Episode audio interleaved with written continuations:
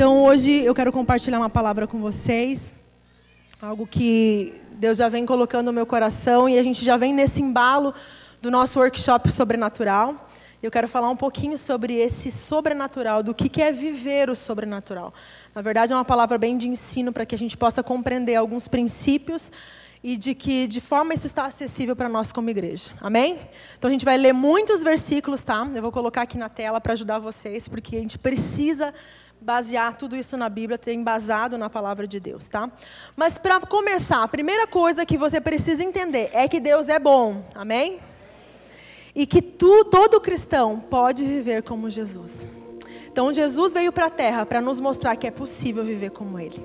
Ele veio em carne, ele não veio como Deus, ele veio como homem, para nos mostrar que é possível viver como ele. Então, o sobrenatural, ele está disponível para você. Você crê? Você crê? Amém. Agora, você também pode escolher viver a tua vida toda sem nenhuma experiência sem nenhum encontro com o sobrenatural, sem nenhum encontro com os céus, encontros com o poder de Deus. Você pode viver, escolher viver essa vida privada de experiências sobrenaturais. É uma escolha tua, mas isso está disponível para nós. Sabe uma das coisas que eu mais gosto na nossa igreja? A imprevisibilidade. A gente tenta fazer o mesmo, o mesmo mover do, da semana passada e não rola. O que eu gosto da nossa igreja é essa capacidade que nós temos de tentar discernir o que Deus quer liberar naquele dia. Nada é igual. Já perceberam? Tem final de semana que a gente sente o poder de Deus e ele vem de uma forma assim que nos arrebata. Outros dias vem a presença de Deus com uma paz. Às vezes vem uma alegria, às vezes nós somos envolvidos pelo amor. Mas cada final de semana nós sentimos algo diferente. Amém? Concordam? Porque o Espírito Santo, o mover de Deus é algo imprevisível. Nós não podemos encaixotar o Espírito Santo, nós não podemos uh, é, prender o Espírito Santo, nós não podemos determinar o que, que ele vai fazer. A palavra de Deus diz que, uh, lá em Provérbios 25, coloca lá para mim.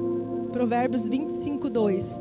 A glória de Deus é ocultar certas coisas, tentar descobri-las é a glória dos reis. Quem tem um coração nobre está sempre querendo buscar o secreto de Deus, está sempre querendo discernir algo a mais de Deus, está sempre tentando descobrir e tocar o que é intocável. Essa é a nossa, é a nossa busca de tentar discernir o que, que Deus quer liberar nesse dia. Eu sempre venho para cá pensando, Deus, o que o Senhor quer liberar nesse dia? O que, que o Senhor vai fazer? Eu fico numa expectativa. Você vem assim, com essa expectativa? Você precisa vir para cá com essa expectativa. Você precisa vir para cá com o teu coração falando assim: e aí, Espírito Santo, o que, que vai acontecer? Porque a gente nunca sabe. A gente ensaia, a gente faz tudo arrumadinho, certinho, organiza, faz e quando vê, não sai como a gente esperava. Porque nós não podemos prender o Espírito Santo. Em João 3 fala que o Espírito Santo é como vento. Ninguém sabe de onde vem e ninguém sabe de onde vai, para onde vai não temos como prender ele, não temos como encaixotar o vento, né? Algumas pessoas acreditam que dá para encaixotar o vento, mas os mais inteligentes não sabem que não tem como. É impossível você controlar o vento, é impossível você saber de onde ele está vindo, para onde ele vai. Então, uma igreja ela cai no tédio quando nós não, quando nós tentamos manipular, quando nós tentamos controlar as coisas. Quando a gente tenta fazer tudo encaixotadinho e, e uma liturgia que tem que ser seguida à risca. Isso torna uma igreja que fica acaba se tornando um tédio, né? Quando eu preciso criar um ambiente seguro para me mover. Gente, se existe um ambiente que não é seguro, é a igreja. Porque eu não sei o que o Espírito Santo vai fazer hoje. A gente não sabe o que, que ele quer fazer através do louvor, o que, que ele vai fazer através da tua vida, se ele vai tocar uma pessoa, de que forma que ele vai tocar essa pessoa. A gente não sabe. Então a gente sempre está numa expectativa daquilo que Deus. Se nós soubéssemos todos os dias o que Deus ia fazer, então nós seríamos os deuses. Correto? Nós seríamos os deuses, mas nós não somos. Nós somos aqueles que aqueles que têm um coração nobre, que tenta descobrir aquilo que Deus quer fazer. Nós estamos sempre naquela expectativa do que Deus vai fazer, do que Ele vai fazer quando Ele vem. Agora, uh, quando nós precisamos criar um ambiente seguro para nos mover, é porque nós queremos controlar as coisas. E eu vou confessar um pecado, né, que eu tinha que era muito disso de querer controlar as coisas, de querer ter tudo muito seguro, muito explicado, muito certo. E eu tive que aprender a me mover diferente. Eu tive que aprender a me render. E às vezes eu chego em casa, tem domingos que eu falo: Meu Deus, o que, que eu fiz? Eu pulei, eu gritei, eu chorei, eu dancei. E eu fico pensando nas coisas que eu fiz no culto. Mas eu decidi não ser mais apática quando o Espírito Santo se move. Eu decidi não querer controlar, me controlar. Não, não posso expressar emoção, não vou pular, não vou chorar. Mas quando ele me toca, eu me expresso. Porque eu decidi não ab abrir mão de mim mesma, abrir mão da minha imagem, abrir mão do controle, de controlar e tentar ser intocável ao Espírito Santo, hiper, impermeável. Ele não me toca. Eu decidi abrir mão dessas coisas, mas eu não era assim. Eu me controlava. Então, eu tive que aprender aos poucos a deixar o Espírito Santo me mover e a discernir aquilo que ele quer fazer e deixar ser tocada por ele. Então, isso é uma coisa que nós precisamos aprender. Eu decidi, porque a minha vida era muito previsível, e um dia eu decidi sair do barco. Assim como Pedro, eu decidi andar sobre as águas, me mover no sobrenatural, fé e risco. Porque isso é fé e risco, é quando você sai do barco quando você se move no sobrenatural, quando você abre mão daquilo que te traz segurança. E quando eu fiz isso, eu comecei a viver as melhores experiências com Deus da minha vida. Quando eu decidi sair do barco. E o barco, ele significa muitas coisas. Para você pode ser uma coisa e para mim pode ser outra. Cada um sabe o que é o seu barco. O seu lugar de segurança, o seu lugar de controle, onde tudo é muito previsível. Eu consigo tocar o chão. Agora, as pessoas que têm as maiores experiências com Deus são aquelas que saem do barco, como Pedro, que andou sobre as águas. Ele tinha uma história para contar. Ah, eu andei sobre as águas. Ele tinha algo para contar. Ele tinha algo sobrenatural para contar. Mas quem quer ser muito previsível, pé no chão, não vive experiência. Só vai ouvir a experiência dos outros. Então, quando eu decidi que eu queria viver minha própria experiência, eu saí do barco, daquilo que era previsível, e comecei então a realmente a viver experiências sobrenaturais com Deus. E é sobre isso que eu quero falar, sobre o que é viver o sobrenatural. Como que a gente pode viver isso, se isso está acessível para nós? Então, quando nós começamos a ler a Bíblia, e se começarmos pelo Antigo Testamento, nós vamos ver que havia muita, muito mover, muitos milagres, muitas maravilhas, muitos sinais acontecendo no Antigo Testamento. Bom, você já ouviu histórias como o Mar Vermelho que se abriu, o maná que desceu do céu, imagina eles eram alimentados pelo maná, todos os dias vinha comida do céu. A gente sabe que a água brotou da rocha e eles beberam água da rocha. A gente sabe que eles andaram no deserto e nenhuma das roupas e nem os calçados deles se desgastaram. A gente vê tanta história que parece loucura. Se você é um bom leitor da Bíblia, você vai saber que tem histórias sobrenaturais que aconteceram. Elias, que né, depois de três anos de seca, ele orou e a chuva veio. Josué, que, que orou e deteu a lua e o sol, e ele parou, a lua e o sol pararam.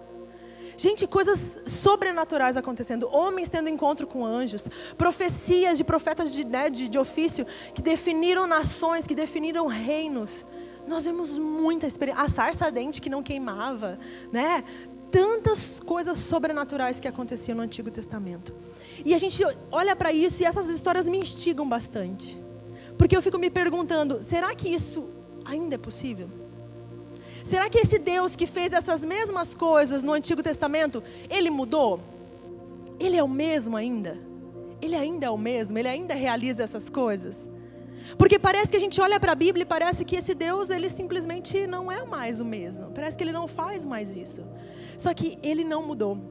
E ele continua realizando muitos milagres. Ele continua realizando muitas coisas. Só que o que nós aprendemos é que o Deus do Antigo Testamento usava pessoas específicas, homens consagrados, homens ungidos, homens separados, pessoas específicas numa época específica. Isso que nós aprendemos é que esses homens, esses grandes homens, e realmente no Antigo Testamento foi assim. Nomes como Abraão, né, Josué, como eu citei aqui, Elias, Eliseu, foram homens que viveram coisas incríveis com Deus. Eles viveram coisas sobrenaturais com Deus, como eu citei aqui alguns casos. Eles viram maravilhas acontecendo diante dos olhos deles. Eles viram o céu se abrindo. Jacó, né? Abriu uma, uma janela no céu, uma escada, anjos subindo e descendo.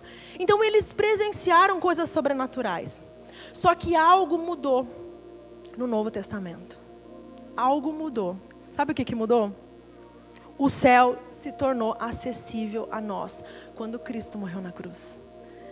Foi isso que mudou. O céu se tornou acessível a nós quando Cristo morreu na cruz. Muitas pessoas acham que Jesus morreu só por causa da salvação, para nos dar a salvação.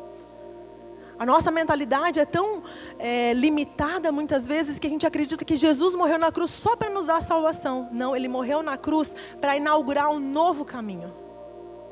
Um novo caminho que se abre. Hoje, a cruz, ela é esse elo que liga céus e terra. Eu vou repetir. A cruz é o que liga céu e terra. Então, se nós podemos acessar os céus, é através da cruz de Cristo, porque Ele morreu para inaugurar um caminho, Ele abriu o caminho para que nós pudéssemos ter acesso a Deus, para que nós pudéssemos ter acesso aos céus, que antes, no Antigo Testamento, era só acessível a alguns homens, algumas pessoas específicas que tiveram experiências com Deus. Só que através da cruz, esse caminho foi aberto. Então, hoje, nós podemos viver uma vida sobrenatural. E quando eu falo de vida sobrenatural, eu não estou falando só de curas, de sinais. A vida sobrenatural que Deus tem para nós não está só baseada em curas e sinais. Senão a gente fica confundido achando que é só isso. O sobrenatural de Deus é viver uma vida triunfante, uma vida vitoriosa. Uma vida de filho de Deus, de herdeiro de Deus, daquele que tem direito aos céus, que tem direito das bênçãos que estão nas regiões celestiais. Isso é uma vida sobrenatural. Alguém que consegue acessar as coisas sobrenaturais, os recursos do céu. Muitos cristãos estão vivendo uma vida derrotada. Muitos cristãos estão vivendo uma vida de fracasso. Muitos cristãos estão vivendo uma vida com enfermidades, sentindo medo. Quando na verdade eles podem acessar todos os recursos do céu. E a gente vive como mendigo, como quem não sabe da sua herança. E a gente vive, às vezes, sem saber tudo que está liberado, sem desfrutar dessa realidade do céu. Então, gravem isso: o sobrenatural é acessar os recursos do céu e trazer na terra. Amém? Eu vou repetir. Sobrenatural é acessar os recursos do céu e trazer na terra.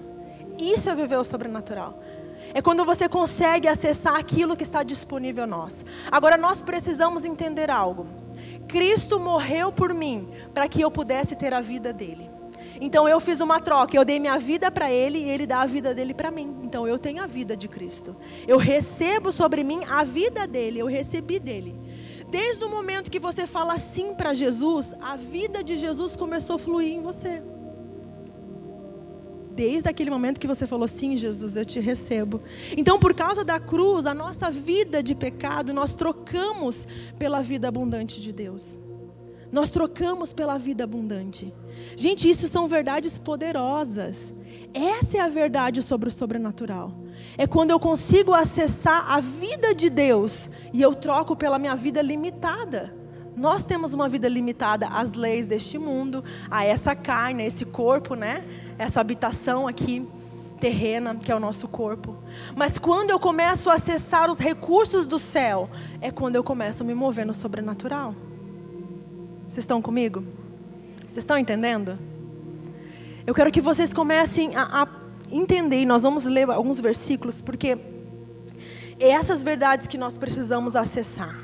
A grande mentira do diabo é que você não merece viver isso que isso não está disponível para você, que isso foi para aqueles homens. Ah, não, mas esse negócio sobrenatural aí é para pastor, é para líderes, não é para mim. Você é filho de Deus? Amém? Então é para você. As mentiras do diabo é que essas coisas não estão acessíveis para nós, elas não estão disponíveis para nós. Essa é a grande mentira que nos mantém longe disso tudo. Que Deus tá, tem muita coisa para fazer que ele não está interessado, que Deus não fala com você, só fala com, com o vizinho. Ó, oh, ele só fala com o vizinho, comigo Deus nunca falou. Ai, Deus nunca me tocou como ele toca com fulano de tal. Nossa, eu vejo fulano de tal tão quebrantado e eu nunca fui tocada por Deus. Essa é a grande mentira que nós acabamos acreditando. Que Deus não fala com a gente, que Deus não nos toca, que Deus não nos vê. Isso tudo são mentiras que nos priva de viver o sobrenatural, que nos priva de viver o toque do sobrenatural de Deus, do poder de Deus em nós. Então nós precisamos entender que isso está acessível a nós. Nós não podemos viver na ignorância da nossa herança em Deus. Nós não podemos viver na ignorância do nosso direito daqueles que creem em Deus. Amém? Marcos 16 diz assim: Olha o que diz esse versículo. Estes sinais acompanharão os pastores. Sim? Estes sinais acompanharão os apóstolos. Não, fala assim: os que crerem. A todos os que crerem. Em meu nome expulsarão demônios, falarão novas línguas, pegarão em serpentes, se beberem algum veneno mortal, não lhes fará mal nenhum. Imporão as mãos sobre os doentes e estes ficarão curados. Isso está disponível a todos que creem, a todos os que creem. Amém? Então essa é uma realidade que você pode viver. Sinais sobrenaturais são parte do direito do novo nascimento. Quando você nasce do Espírito, você então pode acessar esses sinais, esse sobrenatural. Viver o sobrenatural significa uma comunicação com o Espírito Santo que habita em mim. O meu espírito se comunicando com o Espírito Santo que habita em mim. Isso é o sobrenatural. Gente, eu quero começar a desmistificar para vocês, porque quando a gente fala de sobrenatural, parece uma coisa assim tão, tão distante, né? Algo tão inacessível. Porque durante muito tempo parece que colocaram barreiras para que a gente não acessasse essas coisas. Algo que está tão disponível para nós como filhos, algo que foi liberado para nós como igreja, e nós vivemos como isso fosse, não é para mim. Isso eu não posso acessar. Isso é muito distante de mim. Não é. Não é. Essas verdades são para você. Essas verdades é para a tua vida. E você precisa crer nisso. Quando Cristo, ele depois de ter cumprido a sua missão na terra, ele volta para o Pai, ele fala algo muito interessante. Olha só o que, que ele diz. Em João, por favor. João 16. Depois de lhe ter falado, o Senhor Jesus foi elevado ao céu e assentou-se, não é esse, é João 16. Isso. Mas eu lhes afirmo que é para o bem de vocês que eu vou. Se eu não for, o conselheiro não virá para vocês. Mas se eu for, eu enviarei. Jesus, quando foi para o céu, para sentar à direita de Deus Pai, ele falou algo bem interessante que é isso. É para o bem de vocês que eu vou. Porque se eu não for, ele não vai vir. De quem que ele estava falando? Do Espírito Santo. Por que, que será que Jesus falou assim? É para o bem de vocês que, ele, que eu vou. Porque vocês precisam do Espírito Santo. Jesus sabia que nós precisávamos do Espírito Santo. Eu e você precisamos do Espírito Santo. Então, assim, ó, Jesus está sentado à direita de Deus Pai. Mas quem está aqui com a gente agora? Quem está aqui com a gente agora? Quem está aqui com a gente agora, igreja? O Espírito Santo. A Bíblia diz em Apocalipse que a Bíblia fala assim: o Espírito e a noiva, que é a igreja, diz: vem. O Espírito Santo foi deixado por Jesus para preparar a igreja para a volta de Jesus, para quando ele vir nos buscar. Então, quem está conosco agora, que está se movendo em nós e nos preparando, nos edificando, nos capacitando a viver aqui na terra como igreja triunfante, é o Espírito Santo. Por isso que Jesus falou assim: é para o bem de vocês que eu vou, porque se eu não for, eu não posso enviar ele. Ele estava lá no céu. Deus Pai, Deus Filho, Deus Espírito Santo estavam no céu. Jesus vai para o céu, o Espírito Santo vem para a terra. Ele falou assim: Eu não vos deixo órfão, eu vou dar a vocês o Consolador, o Espírito Santo. É Ele que está aqui. Nós não estamos sozinhos. É Ele que nos ajuda, é Ele que nos conduz, é Ele que nos leva até o Pai. É Ele que nos ensina a adorar o Pai. É Ele que toca o nosso coração. Quando a gente ouve uma palavra ou uma canção e nosso coração começa a queimar, isso aí é o Espírito Santo tocando você. Então o Espírito Santo foi deixado por Jesus porque Jesus sabia que era para o nosso bem. Então o sobrenatural é Jesus habitando em mim. Fala assim: o sobrenatural é Jesus habitando em mim. Simples assim, gente. Simples assim.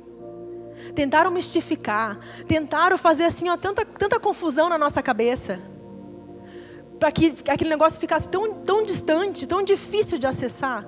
Mas o sobrenatural é o Espírito Santo habitando em mim. O sobrenatural é essa parte do céu habitando em mim. É essa parte do Espírito Santo vindo na terra e habitando dentro de nós. Amém? Então a chave para o sobrenatural é o Espírito Santo. A chave para você acessar o sobrenatural é o Espírito Santo. Atos 1:8. Olha que diz lá. Mas receberão o poder quando o Espírito Santo descer sobre vocês, e serão minhas testemunhas em Jerusalém e toda a Judéia e a Samaria e até os confins da terra. Receberão o poder quando descer sobre vocês o Espírito Santo. Esse poder que está dizendo ali no original é dunamis. Sabe o que significa dunamis? Significa poder, significa força poder, habilidade, poder para realizar milagres. E também diz poder moral e excelência de alma. Note bem, o poder do Espírito Santo não é só para realizar milagres, sinais e curas, mas também ele nos dá poder moral, que é o que a nossa sociedade mais precisa ultimamente. E também nos dá excelência de alma a dunamis de Deus, o poder que vem do alto sobre nós, que é o Espírito Santo habitando em mim, ele me dá poder moral e me dá excelência de alma e poder para realizar milagres e sinais e maravilhas. Ele afeta tudo em você. Quando o Espírito Santo faz morada dentro de você, ele afeta tudo em você. Você não é mais a mesma pessoa. Esse é o novo nascimento. Por isso que fala nascer de novo tudo fica novo dentro de você, tudo começa a se renovar, tudo começa a mudar dentro de você. Então você não é mais o mesmo. Porque entenda bem, o amor é sobrenatural. O perdão é sobrenatural. Quando a gente fala de mansidão, domínio próprio, fidelidade, paciência, paz, isso tudo é fruto do Espírito Santo. Você não consegue produzir isso sozinho por mais que você se esforce, você já se esforçou um monte, né? Para ter paz, para ter amor, para ter mansidão, para ter paciência, você se esforça, você faz de tudo, você faz tudo o que te mandam fazer, você conta até 10, mas isso é fruto do Espírito Santo. É o Espírito Santo habitando dentro de você e fazendo nova todas as coisas. Então, isso tudo provém dele, você não consegue. Todas as vezes que você tentou vencer as tuas fraquezas, você não conseguiu porque você não contou com a força dunamis, com a força que vem do alto. Você não contou com essa força habitando dentro de você. Por isso que muitas vezes você caiu e você fracassou nas mesmas coisas que você falou que não ia fazer, porque nós não contamos com essa força.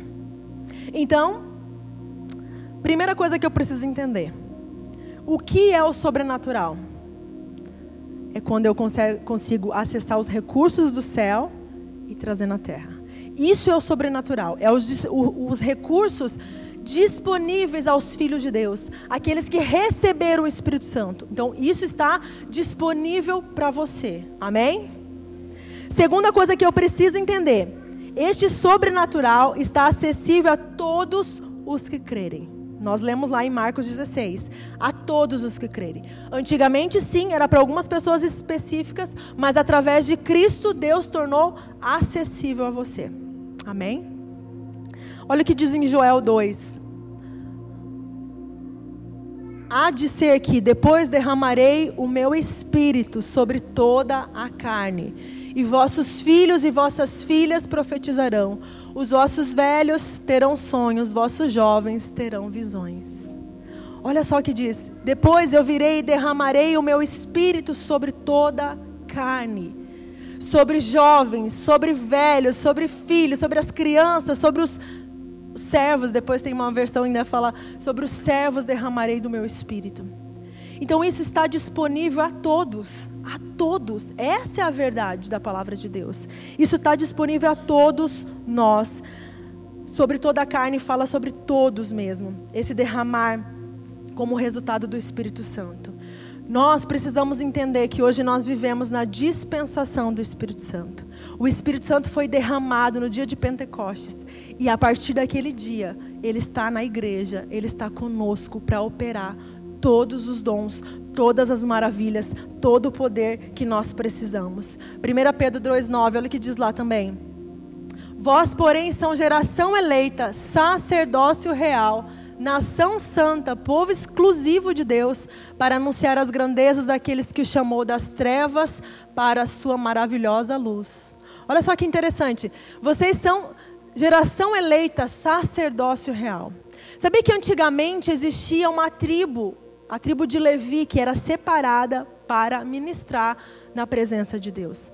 Havia uma tribo separada específica, eles eram sacerdotes que podiam entrar na presença de Deus. Nenhum outro, o povo ficava no átrio, ninguém tinha acesso às coisas espirituais, às coisas santas, consagradas. Isso tudo era muito restrito, o povo, no máximo que eles conseguiam entrar no pátio para fazer um sacrifício.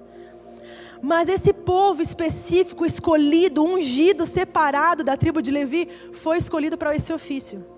Só que depois, agora, no, no, Novo Testamento, depois que Jesus morre na cruz, esse ofício é nosso. Nós somos sacerdócio real, nós podemos acessar a presença de Deus a qualquer momento. O véu se rasgou, não tem mais separação. Qualquer um pode entrar a qualquer hora. Não tem uma vez por ano oferecer sacrifício, é todos os dias nós podemos acessar a presença de Deus. Então, esse sacerdócio agora é, é, do povo de Deus, se estendeu a todos nós. Então, nós somos chamados a lidar com as coisas de Deus. Nós somos chamados a lidar com as coisas santas. Nós somos chamados a lidar com as coisas espirituais. Isso está acessível para você, que é geração eleita, povo escolhido, sacerdócio real. Amém?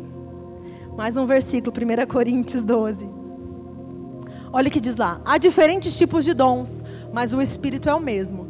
Há diferentes tipos de ministério, mas o Senhor é o mesmo. Há diferentes formas de atuação, mas é o mesmo Deus que efetua tudo em todos. A cada um, porém, é dada a manifestação do Espírito, visando ao bem comum. Pelo Espírito a um é dada a palavra de sabedoria, a outro a palavra de conhecimento, pelo mesmo Espírito a outro fé pelo mesmo Espírito, a outro dons de cura pelo único Espírito, a outro poder para operar, operar, milagres, a outro profecia, a outro discernimento de espíritos, a outro variedade de línguas e ainda a outro interpretação de línguas.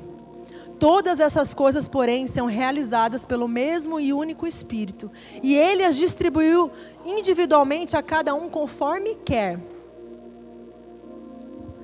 É Ele que distribui para nós os dons. E Ele dá para cada um conforme Ele quer. Isso está disponível para você. Esses dons, as manifestações do Espírito Santo, ele está disponível para a igreja. É o Espírito Santo que dá. Não é mais as pessoas escolhidas, exclusivas, ungidas, poderosas, cheirosas, maravilhosas do Senhor. Isso está disponível para nós. Isso é Ele que distribui para a sua igreja, visando o bem comum para a edificação do corpo. Olha o que diz em 1 Coríntios 12, 28.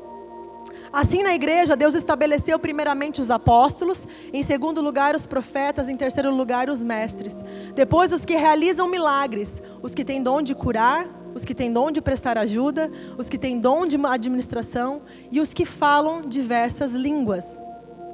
São todos apóstolos? São todos profetas? São todos mestres? Têm todos os dons de realizar milagres? Têm todos os dons de curar, falam todos em línguas, todos interpretam. Entretanto, agora dá uma pausa, né? Entretanto, busquem com dedicação os melhores dons. Passo agora a mostrar-lhe um caminho ainda mais excelente. Você tem buscado com zelo, com dedicação os melhores dons? Se está disponível para a igreja, por que, que a gente fica apático a essas coisas? Por que a gente fica indiferente a buscar os dons? Se está disponível a nós, se a palavra nos diz que nós devemos buscar com dedicação, em outras versões fala busca com zelo os melhores dons. Sabe o que, que é melhor? Os melhores dons? Aquilo que é mais útil, aquilo que é mais proveitoso. Nós devemos buscar os dons. Você deve desejar no teu coração que Deus manifeste na tua vida algum dom. Isso é uma igreja que foi capacitada, que foi é, preparada para viver aqui na terra, porque Deus disponibilizou todas essas coisas para nós. Os dons estão disponíveis para a igreja. Agora, nós precisamos desejar. Está disponível a nós. Depois, eu preciso entender que eu tenho que buscar com dedicação esses dons. Sabe que um dos nossos valores aqui na Greenhouse é o sobrenatural. Você já ouviu disso? Que a gente tem isso como valor? Porque nós decidimos crer nos milagres. Porque nós decidimos crer na manifestação do Espírito. Porque nós decidimos crer no profético. Porque nós decidimos crer nas curas e nos sinais. Nós decidimos, como igreja, viver o sobrenatural. Esse é um valor da nossa casa. E porque nós decidimos viver esse valor, nós temos provado desse valor aqui. Amém? Isso é algo que nós queremos viver, nós acreditamos nisso. E os sinais vão nos seguir. Amém? O que diz lá em Marcos 16? Coloca para mim o segundo versículo, Cris. Marcos 16 diz assim: olha lá. E estes sinais acompanharão os que crerem. Então nós cremos. Nós cremos nos sinais. E eles vão começar a nos seguir. Sabe o que é um sinal? É uma ocorrência incomum que transcende o curso normal da natureza. É algo que você não consegue explicar.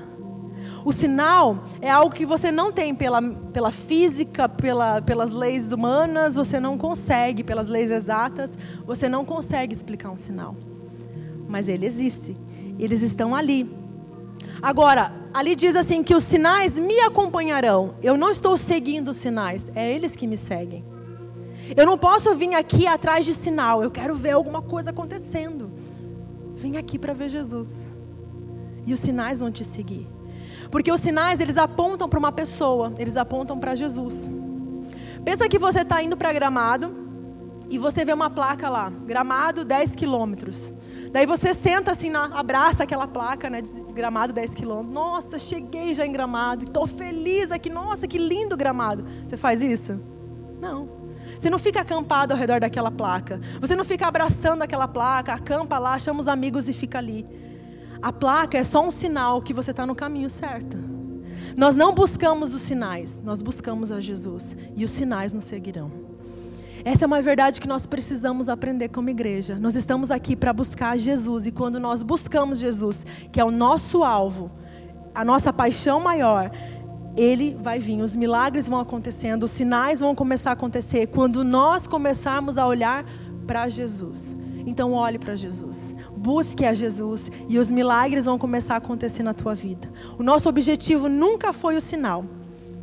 Então nós olhamos para Cristo nós não buscamos os moveres, nós não buscamos as sensações, nós buscamos a Cristo. Mas os moveres e as sensações, elas vão começar a acontecer. Amém? Essas coisas vão começar a acontecer em nosso meio e já tem acontecido no nosso meio. Uh, semana passada, nós estávamos aqui e tem acontecido algumas coisas que são incomuns. E por isso eu estou trazendo essa ministração hoje. Porque tem coisas que você precisa estar preparado para aquilo que Deus vai fazer. Nós precisamos preparar o nosso coração e abrir a nossa mente para entender o que Deus está fazendo. Porque senão, quando começar a acontecer, você não vai, não vai entender ou você vai rechaçar. Porque eu não entendo. Então, aquilo que eu não entendo, eu rechaço. Então, esse é um dos meus defeitos que eu tinha, tá, gente? Eu sou muito analítica. Eu sou muito de analisar as situações, tá? Eu analiso muito. Acho que por isso que eu estou fazendo psicologia. uh, isso pode ser ruim ou pode ser algo bom, né? Ruim porque eu começo a analisar as pessoas, analisar as situações, isso é um lado ruim. Mas o lado bom é também que eu não aceito qualquer coisa, né? Engulo qualquer coisa, né? Então, esse é o lado ruim de ser uma pessoa analítica, de ser uma pessoa que analisa tudo. E quando eu tive a experiência com pó de ouro na minha mão lá em São Paulo, eu fechei meu coração. Falei, que que é isso, né? Tipo, não pode ser, isso aqui não pode estar acontecendo, né? Colocou um ponto de interrogação na minha cabeça e, e, e um ponto de interrogação na minha religiosidade. Eu falei, mas isso aqui não pode ser, né? Porque eu olhava e falava, não, não pode ser. E eu comecei então a procurar uma explicação racional para aquilo que estava acontecendo. Eu olhava assim, ah, isso é da minha maquiagem. Claro que é. Maquiagem tem brilho, né? Com certeza da minha maquiagem. E durante muito tempo eu comecei a relutar. Para quem não sabe, nós passamos um ano em São Paulo, na Igreja Monte Sião. E lá a gente decidiu sair do barco. Né? A Igreja Monte Sião, eu louvo a Deus pela Igreja Monte Sião e essa temporada que nós passamos lá, porque é uma igreja que tem céus abertos. É uma igreja que decidiu não colocar limites para Deus, não encaixota Deus. Eles não permitem que você venha encaixotar Deus. E Então eu comecei então a procurar explicação racional para algo que era espiritual. Eu comecei a procurar uma explicação racional, porque eu tenho que analisar tudo, tudo tem que passar pela minha razão e eu tenho que aceitar esse negócio. Só que vezes, a experiência com o pó de ouro começou a cada vez ser mais frequente.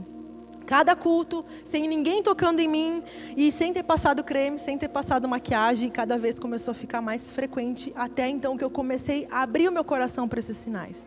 Eu comecei a deixar então Deus fazer isso e deixar que eu não colocasse limites. E eu comecei a viver muitas experiências com Deus. Porque eu comecei a abrir meu coração para essas experiências. E uma delas, que foi uma das experiências mais fortes que eu vivi em São Paulo, foi que quando Deus começou a falar conosco sobre a igreja aqui em Três Coroas, eu falei, Deus, eu não queria ir para Três Coroas. Ah, quem não sabe agora ficou sabendo, tá, gente? Mas eu já conto isso no Welcome, eu sempre falo que eu não queria vir para cá. E quando Deus colocou no meu coração, então, né, tinha colocado no coração do Michel primeiro, mas quando Deus colocou no meu coração, eu falei, então tá, Deus, mas eu quero que o Senhor me mostre a igreja lá. Eu estava lá em São Paulo. Falei, Deus, eu quero que o Senhor me mostre a igreja. E eu fui orar. Coloquei uma música, tirei um tempo de oração e Deus me deu uma visão sobre a igreja. E foi uma visão assim muito forte, muito real, muito real. E aquela visão me deu um temor assim, eu fiquei aterrorizada com aquilo que eu vi. Eu falei: "Deus, mas não pode ser isso. Não não pode estar disponível para nós isso". Eu só falei uma coisa, eu falei: "Deus, eu não quero eu não quero essa igreja que o Senhor está mostrando se a tua presença não estiver lá. E quando eu olhei para Jesus, ele começou a rir para mim, como se dissesse assim: Eu vou estar tá lá, né? Eu vou estar tá lá. Daí eu falei assim: Tá, mas como é que eu vou saber que o Senhor vai estar tá lá? E quando eu olhei para o teto dessa igreja, na minha visão, quando eu olhei para o teto, eu vi uma movimentação de anjo muito forte, muito forte. Eles batiam as asas muito forte. E quando eles batiam as asas muito forte, uma brisa de pó de ouro, como uma, um orvalho, começou a cair na igreja. E aquela visão me marcou muito, muito fortemente. E eu sabia que esse era um sinal que ia nos acompanhar aqui, na nossa igreja. Só que eu não sabia que ia acontecer tão rápido. Eu não sabia que ia acontecer de uma forma tão rápida. Semana passada, pessoas saíram daqui com pó de ouro no, no rosto, com pó de ouro na mão. E alguns custaram acreditar, mas esse é um sinal que vai começar a nos acompanhar. E nós precisamos abrir o nosso coração e por isso que eu estou aqui antes que você torça o teu nariz. Tá? Antes que você já fique já fechando o teu coração, deixa eu explicar para vocês sobre esses sinais. Esses sinais têm sido muito comum nas igrejas pelo mundo, tá? Tem sido muito comum. E eu, como você, eu também desconfiava. Eu falava, não, alguém passou glitter na mão e sai distribuindo na mão das pessoas. Isso só pode ser. Alguém está fazendo isso. Deixa eu ver quem é a pessoa que está com glitter na mão. Alguém está com a roupa com glitter, alguma coisa, uma maquiagem. Eu sempre busquei de forma racional tentar explicar isso. Tá? Até que começou a acontecer de forma mais intensa comigo. Porque, gente, não tenta explicar aquilo que não se explica. Muitas vezes nós tentamos achar um significado, uma explicação para aquilo que, que a gente não consegue compreender. Nós tentamos reduzir Deus ao tamanho da nossa, do nosso entendimento. Nós tentamos reduzir Deus ao tamanho da nossa experiência. Um dia você vai chegar no céu e falar assim: Abraão, ou Moisés, que tamanho era Deus? Ele vai falar: o Deus que abriu o mar vermelho. Mas você não viveu isso, concorda? Qual é o tamanho do teu Deus? Ah, o Deus que curou minha dor de cabeça. Vocês estão entendendo? Não limita a Deus. Não coloca Deus numa caixinha. Não queira determinar o tamanho de Deus ou o que Ele pode realizar. O Deus que abriu o mar vermelho, o Deus que criou céus e terra, Ele decidiu habitar dentro de você. Ele está na igreja hoje. Nós não podemos limitar Deus às nossas experiências ou à limitação da nossa racionalidade. Não tente explicar o que não se pode explicar. Se abra para aquilo que Deus quer fazer. E eu sei que corações já estão queimando, porque é o Espírito Santo que está testificando no teu coração. É isso que ele faz. Não é ninguém que está produzindo isso em você. É o Espírito Santo que começa a queimar o nosso coração. Agora, eu precisei entender algo. Sobrenatural, como o nome já diz, é algo que está além do natural. algo que eu não consigo explicar. Então, duas coisas eu precisei aprender. Essa é uma lição poderosa que nós, como igreja, precisamos ter. Duas coisas. Primeiro, você só recebe do que você honra. Se você critica, você não recebe. Isso é uma coisa que eu tive que aprender. Você só recebe daquilo que você honra. E segunda coisa, foi um questionamento meu que eu sei que talvez tenha também na tua mente. Quando eu comecei a ver um documentário que falava dos moveres que estão acontecendo nas igrejas, desde lá do derramamento em Toronto, do avivamento que aconteceu em Toronto, daquela unção do riso que muito foi criticado. Muitas pessoas falaram: "Nossa, isso é da carne", as pessoas caem no riso, enfim. Gente, eu não estou aqui para julgar os moveres. Nós estamos aqui para tentar entender o que Deus quer fazer e para não tentar encaixotar ele. E quando eu comecei a assistir esse documentário e comecei a ver o que Deus estava fazendo nas igrejas, né? Pó de ouro, pedras preciosas, pena de anjo. Calma que a máscara já vai cair, a máscara de oxigênio, é assim que o pastor fala, né? A máscara de oxigênio já vai cair, calma, respira fundo, né? Segura aí. E eu fiz um questionamento. Deus, como assim? Pedra preciosa, pó de ouro, tanta gente passando fome, Deus. Deus, com tanta enfermidade no mundo, pó de ouro na mão das pessoas. E daí Deus me fez uma pergunta: O que, que tem no céu? O que, que tem no céu? E eu comecei a pensar: o que, que tem no céu?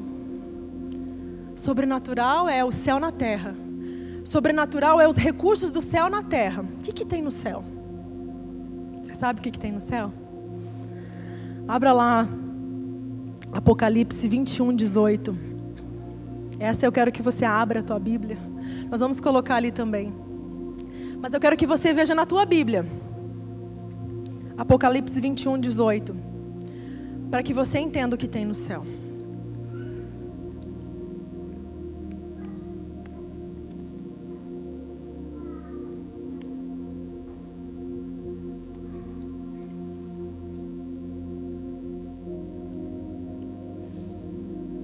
Acharam? Eu vou ver na minha versão aqui que eu anotei. No. O muro todo era feito de diamante e a cidade era de ouro puro, semelhante a vidro límpido. Os fundamentos do muro da cidade estavam adornados com toda espécie de pedras preciosas.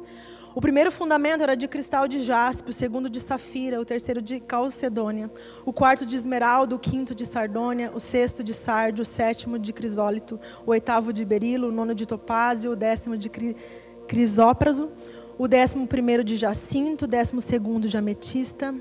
Os doze portais eram doze pérolas, cada um dos portais construído a partir de uma só pérola.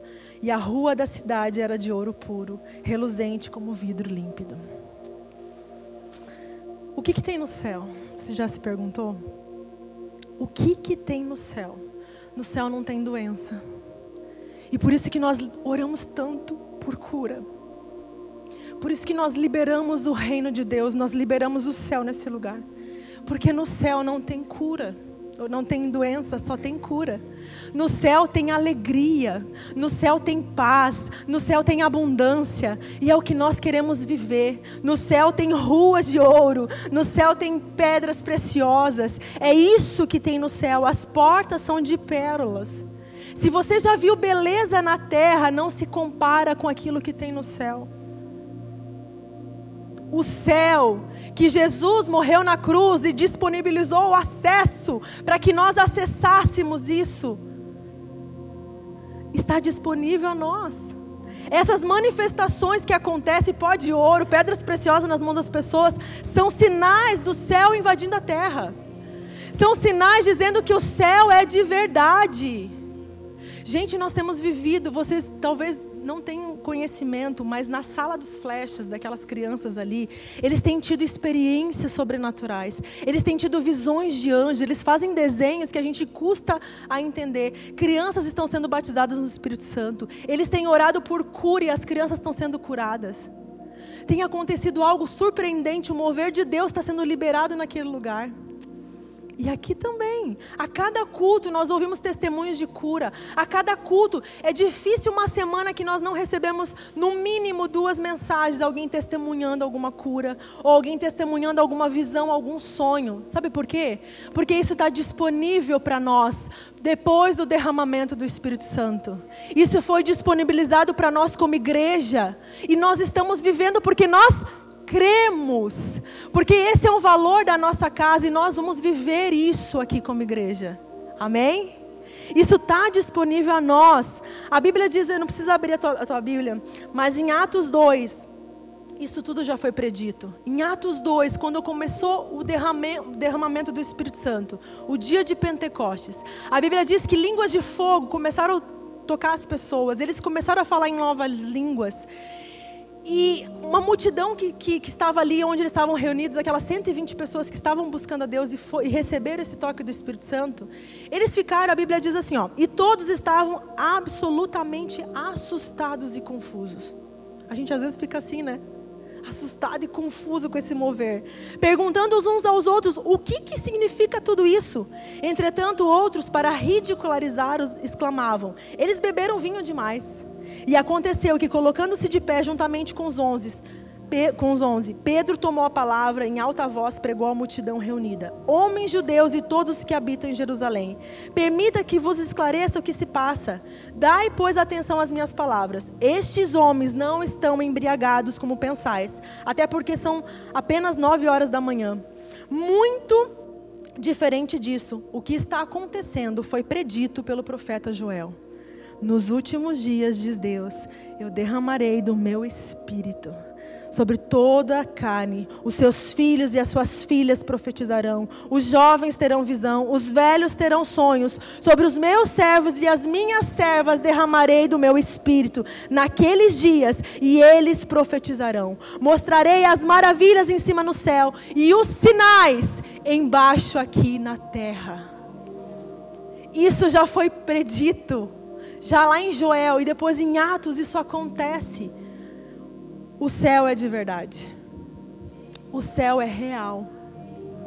O céu ele está disponível a nós, mesmo que você se assuste com essas coisas. Mas o céu ele está disponível para nós. Agora, lógico que a gente vai ter que lidar com o falso, porque quando algo é bom, Todo mundo quer falsificar. Já viu roupa falsificada? Tênis falsificado? Celular falsificado? Tudo que é bom, alguém quer falsificar. E as coisas de Deus também é assim. Existem os falsos pastores, os falsos profetas, os falsos apóstolos e os falsos homens também. Só que nem por isso a gente deixa de acreditar no homem, não é verdade? Eu não excluo o verdadeiro por causa do falso. Eu não deixo de acreditar no verdadeiro por causa do falso. Provérbios 14. Coloca lá para mim, Cris. Olha o que diz esse versículo. Onde não há bois, o celeiro fica vazio. Onde não há bois, o celeiro fica vazio. Mas da força do boi vem a grande colheita. Eu preciso escolher se eu vou querer limpeza ou colheita. Se eu quero colheita, eu vou ter que lidar com a sujeira. Então, nós precisamos entender que muitas igrejas hoje, por medo do falso, por medo do excesso, por, por talvez não, não querer lidar com o erro das pessoas, eles se fecharam para o mover de Deus. Porque eles não querem lidar com a sujeira que isso vai causar. Porque quando a abundância de bois no celeiro, vai ter muita sujeira, mas também vai ter muita colheita. Então, nós como igreja, nós decidimos lidar com isso. Se tem cocô, nós vamos limpar. Se tem sujeira, nós vamos limpar. Mas nós vamos ter muita colheita. Nós vamos viver o sobrenatural e nós não vamos nos fechar para as coisas que a gente vai ter coisas assim acontecendo que vão fugir do controle e a gente vai trazer, opa, vamos alinhar aqui, vamos resolver isso aqui, vamos limpar isso aqui, não é bem assim, né? Isso vai acontecer. Mas eu quero que a presença de Deus venha nesse lugar, de forma abundante, que os sinais comecem a acontecer. Nem que a gente tenha que conversar com algumas pessoas e falar: Ó, oh, isso aí não vem de Deus, isso é da carne. E a gente não tem problema de falar isso aqui. A gente não tem problema de lidar com as pessoas, porque essa é a cultura da nossa casa, esse é um valor. Nós lidamos com o confronto e o conforto. Agora, Você precisa escolher algo. Sair do barco. Só vive o sobrenatural quem decidiu sair do barco. Eu sei que essas coisas vão colocar um ponto de interrogação em você. Elas vão colocar de cabeça para baixo a tua religião. Agora você pode escolher viver sem essas experiências. Você pode escolher se fechar para essas experiências. Você pode fechar o teu coração para isso. Mas nós vamos desfrutar de céus abertos. Essa igreja vai viver céus abertos. Amém? Eu creio que a nossa igreja ela vai ser conhecida como a igreja da presença. Da igreja da presença de Deus. Eu creio que vai chegar um tempo onde as pessoas vão primeiro vir na igreja pedir oração para depois ir no médico. Elas vão vir aqui e vão primeiro pedir oração. Ora por mim. E se não resolver, daí elas vão no médico, mas elas vão primeiro priorizar estar aqui na, na igreja buscando oração. E já tem acontecido isso. Pessoas vêm aqui na igreja só para pedir oração, porque elas creem que algo está sendo liberado aqui, que tem algo se movendo aqui, e eu creio nisso. Tem um mover aqui acontecendo no nosso meio, não porque nós somos preferidos de Deus, não porque nós somos melhores que as outras igrejas, mas é porque nós preferimos Deus. É porque nós somos apaixonados por Jesus, porque nós amamos a presença dEle, porque nós amamos quando Ele vem. Porque a gente é, é, é, vive uma expectativa do que Deus vai realizar a cada dia em nosso meio. A gente vive nessa, nessa busca pela presença dEle. Você vive assim com o teu coração queimando por Jesus? Se você está aqui e você tem buscado algo, algo diferente, algo no Senhor, algo sobrenatural, não viva uma religião. Não vem aqui só para viver uma religião, vem aqui para ter encontros sobrenaturais, vem aqui para ter encontros celestiais, vem aqui para ter encontro com o céu, vem aqui para olhar para o céu e ver céus abertos, anjos subindo e descendo assim como Jacó viu. Esse é o lugar do alinhamento, onde nós alinhamos céus e terras. Céus e terras estão alinhados para que a presença de Deus venha e haja um liberar daquilo que Deus tem para nós. Amém? Isso está disponível para você. Isso está disponível para a igreja. Isso está disponível para todo aquele que crê. Vamos ficar de pé.